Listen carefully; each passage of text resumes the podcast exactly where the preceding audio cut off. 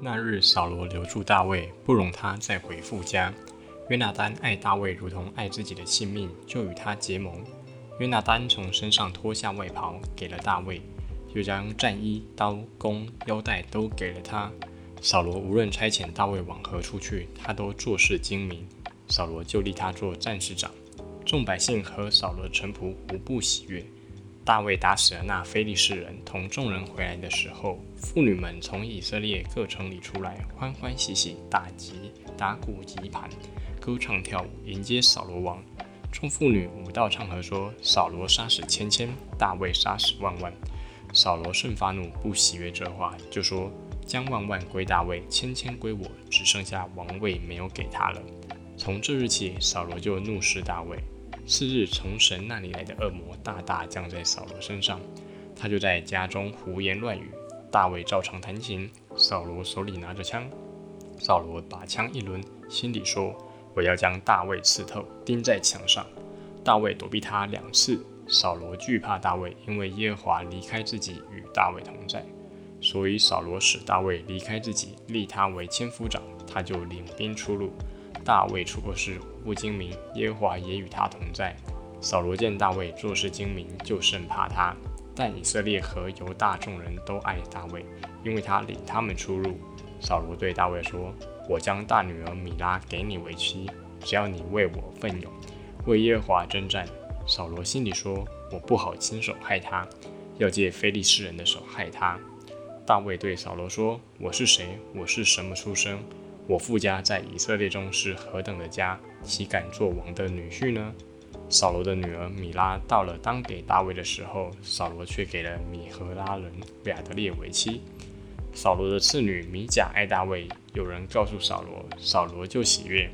扫罗心里说：“我将这女儿给大卫做他的网罗，好借非利士人的手害他。”所以扫罗对大卫说：“你今日可以第二次做我的女婿。”扫罗吩咐臣仆说：“你们暗中对大卫说，王喜悦你，王的臣仆也都喜爱你，所以你当做王的女婿。”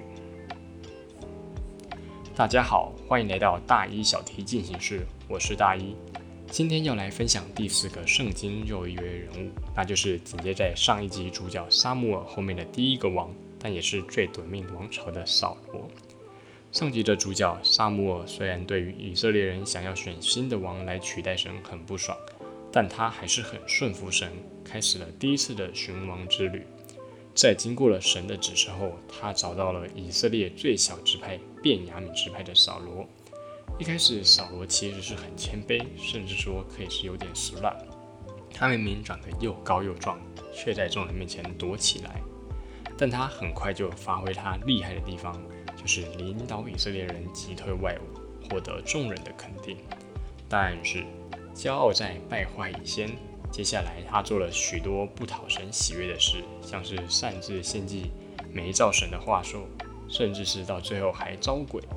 要知道，在整个以色列历史中，基本上以色列人会获胜，都是靠着神来得胜，以少胜多，甚至是不战而胜。所以神就决定要放弃扫罗王朝，去拣选那赫赫有名的大卫啦。不过在大卫初露锋芒时，其实扫罗对他挺好的，还常常会请大卫帮他弹琴驱鬼。可惜古代君王就是最怕功高震主，扫罗也不例外。一听到扫罗杀死千千，大卫杀死万万，原本的赞赏善待全都变了。扫罗开始想方设法要置大卫于死地。还想到用嫁女儿的方式来害大卫，而在大卫逃走之后，扫罗还派兵四处追杀大卫。只能说，爱跟恨有时真的只是一线之隔，可能昨天还好好的，今天马上翻脸不认人。但是主既然拣选了大卫，那么当然是死不了的啦。而扫罗随着他的越发骄傲及刚愎自用，离他的末路也就越来越近了。最后，从今天的这段分享，我们可以看到：一、平常时的谦卑不见得是真谦卑，要在处高位时才能真的展现出好品格；二、骄傲与嫉妒是通往毁灭的道路。圣经里人物失败的最大共通点，就是在最高最顺的时候跌倒；三、主所爱的必爱到底。像是这集的配角大卫，即使他被暗杀、追杀、羊套杀，他都一一度过了。虽然他的封王之路很不简单，但主的应许最终仍然得到成就。小知识时间，讲到扫罗王朝，很难想象才一开国，马上就走上衰败。中国历史上可以比的，大概也只有新朝的王莽吧。就连秦朝、隋朝帝国也撑了有两三任，而扫罗一家的下场也真的是很凄惨，全家一堆都死在战场。就连扫罗的儿子 A.K. 大卫的好妈吉约拿丹也是，剩下的也都因为扫罗的罪过而死。唯一剩下来的就只有一个残疾人士 A.K.A 约拿丹的儿子米菲波设。虽然扫罗确实带领了以色列人走向兴盛，但因着他不顺服。自以为是，最终的结局竟然是如此的悲惨。不过，接下来的大卫王朝，则是因为大卫的顺服、亲近神，使得大卫王朝得以一直延续到旧约的最后。纵使后来被分成南国北国，但都不至于断炊。真的可以看得出，第一代是很重要的。如果大家还听得满意的话，欢迎分享加订阅。如果大家有什么问题跟想法，也欢迎到 IG 或 Apple Podcast 留言哦。